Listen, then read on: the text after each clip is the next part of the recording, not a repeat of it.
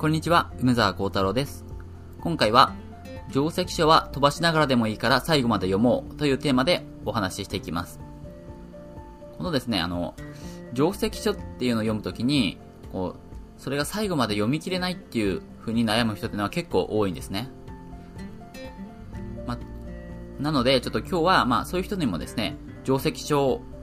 が、まあちょっと最後まで読んで、それで勉強になるような、そういうやり方っていうのをお教えしていきます。私自身はですね、定石書を読むことっていうのが前から好きで、定石書を読んで、どんどん強くなりました。なので、定石書っていうのはすごく上達に役立つ方法なんですね。まあ、なんですけど、やっぱり苦手にしてる人も多いっていうことで、ちょっとここを解説していきます。ではですね、まず、定石書を読むときに大事なのが、自分のレベルに合った本を選ぶっていうことが大事です。というのも、定石書はいろんな本が売られてます。あの、本屋さんの将棋コーナーに行くと、定石の本いっぱいあると思います。あの、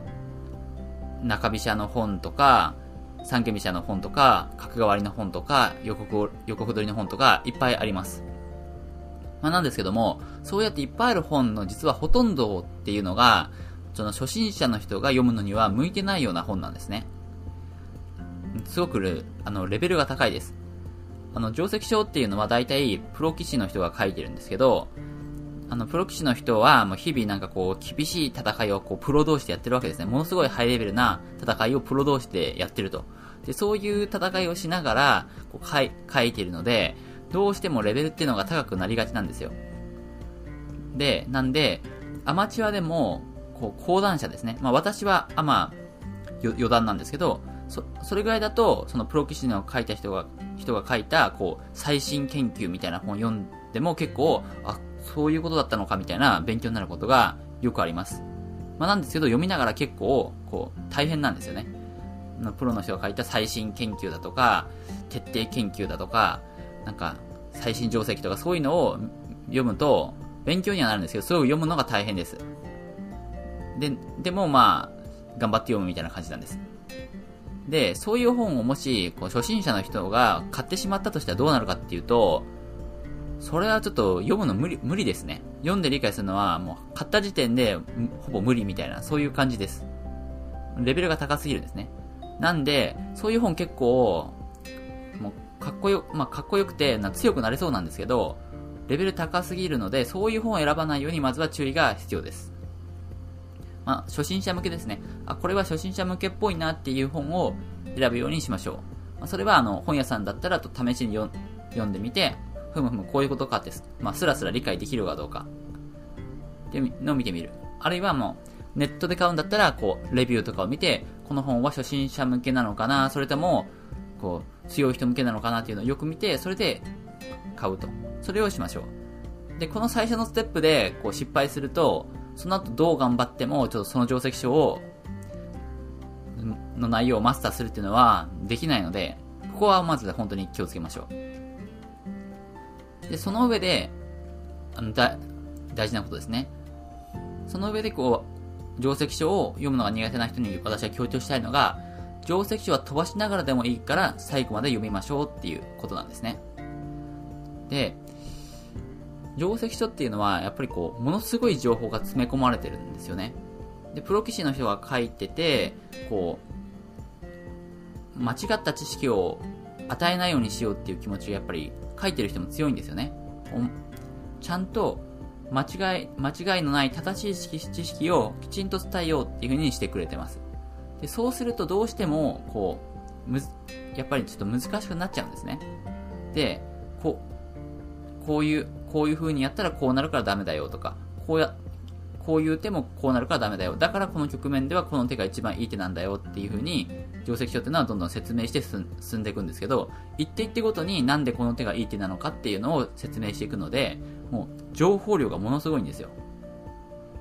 どうして他の手じゃダメでこの手なのかみたいな。それで一手進む。で、また相手の手番になって相手もどうして他の手じゃなくてこの手なのか、それを解説してまた一手進む。そうやって少しずつ進んでいくっていうのが定石書なんで、情報量がものすごいと。なんで、それをですね、あの、最初からこう全部理解しようとしてったら、それはね、ですね、無理です。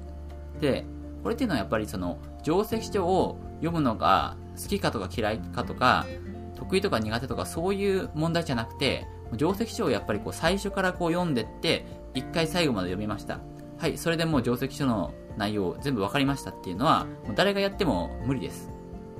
なので、定石書っていうのはもう何回か読まないと理解できないもんだなっていうのを、いうことをまずは知っておいてほしいです。なので、こう、一回で理解しようと。だから、するのはやめてほしいと。で、これをすると確実に挫折します、途中で。もうなんか10ページ、10ページとかもあるいは場合によっては4ページぐらい読んだところで、あ、もうこれはダメだっていう感じになっちゃって、もうなんか他のことしようってポイってこう、定石書の放り投げて、それでそのままになってしまう。これがちょっとですね、やっぱ多いパターンなので気をつけましょう。じゃあそうならないのために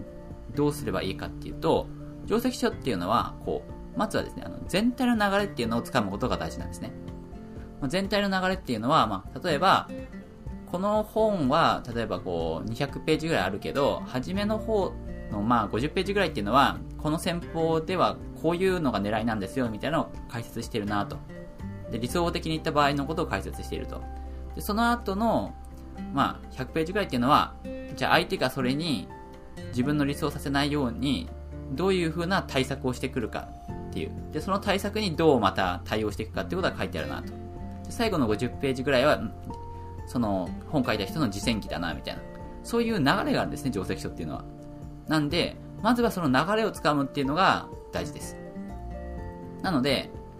それをするためにはどうする、流れをつかむにはどうするかっていうと、最初の1回は、だからと飛ばしながらでもいいから最後まで読むってことなんですね。で、定石書は一って一ってこう解説してありますよ。あの、なんでこの手がいいのか、他の手じゃダメなのかってあるんですけど、そういうのはまあ、最初はの理解しようとしなくていいんで、どんな感じの局面が解説されてるのかなっていうのを掴むぐらいの感じで、もう、パッパパッパと読み進めるんですね。で、読み進めて、まあ、例えば1時間とか2時間とかもそれぐらいでもう、うん、こういう攻め方解説してるな、はい次、はい次、あ、この局面だとなんかうまくいってないな、はい次、みたいな感じで読んでって、もう最後まで読むと。で、とにかくその日のうちにもう最後まで読もうっていうぐらいの勢いが大事です。で、それをやると。で、そうししてやると、あの、その後また、あの、全体の流れをそれでつかめば、後から読み返したりとか、そういうことができるようになります。で、最後まで読んだら、また最初まで戻って、また読み返してもいいですし、まあ、気になるところだけ戻って読み返してもいいです。まあ、そういう風な読み方をするっていう意識が、定石書は大事です。で、私自身もこれは失敗した経験があります。なんかちょっと難しめの定石書っていうのを買ったことがあるんですね。で、それを、まあ、よし、これ本で強くなるぞって思って、もう、初めからこう真面目に読んでったんですね。こう、ちゃんと細かい手順まで理解するぞって言って、こう、気合で読んだんですけど、頑張って読んで、その本が結局1ヶ月ぐらいかかっちゃったんですね、読むとき。1ヶ月ぐらいかかって、よし、全部読み終わったぞ、これで強くなったかなって思ったんですけど、全然強くなりませんでしたね、それで。もうなんでかっていうと、もう、最後までこう頑張って読み切った時にはもう最初の方のことで全然覚えてないんですよ。最初の方に何が書いてありましたかって言われても何も答えられない。な、で、じゃああなたこの本で何学んだんですかってもし聞かれたら、も何も残ってないですよ、記憶に。なんか読むのが大変だったな、とにかく頑張ったなっていう記憶だけが残ってて、肝心な中身は何も身についてないっていう風になっちゃったんですね。これ私本当にそういうことありました。なんで、これ、こうなったらダメなんですよ。この音声聞いてる人にはそういう風にはなってほしくないと。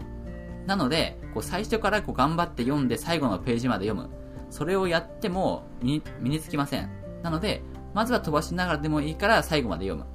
で、それからちょっと、また、その定石書を活用していくってことをした方がいいです。で、この定石書を活用する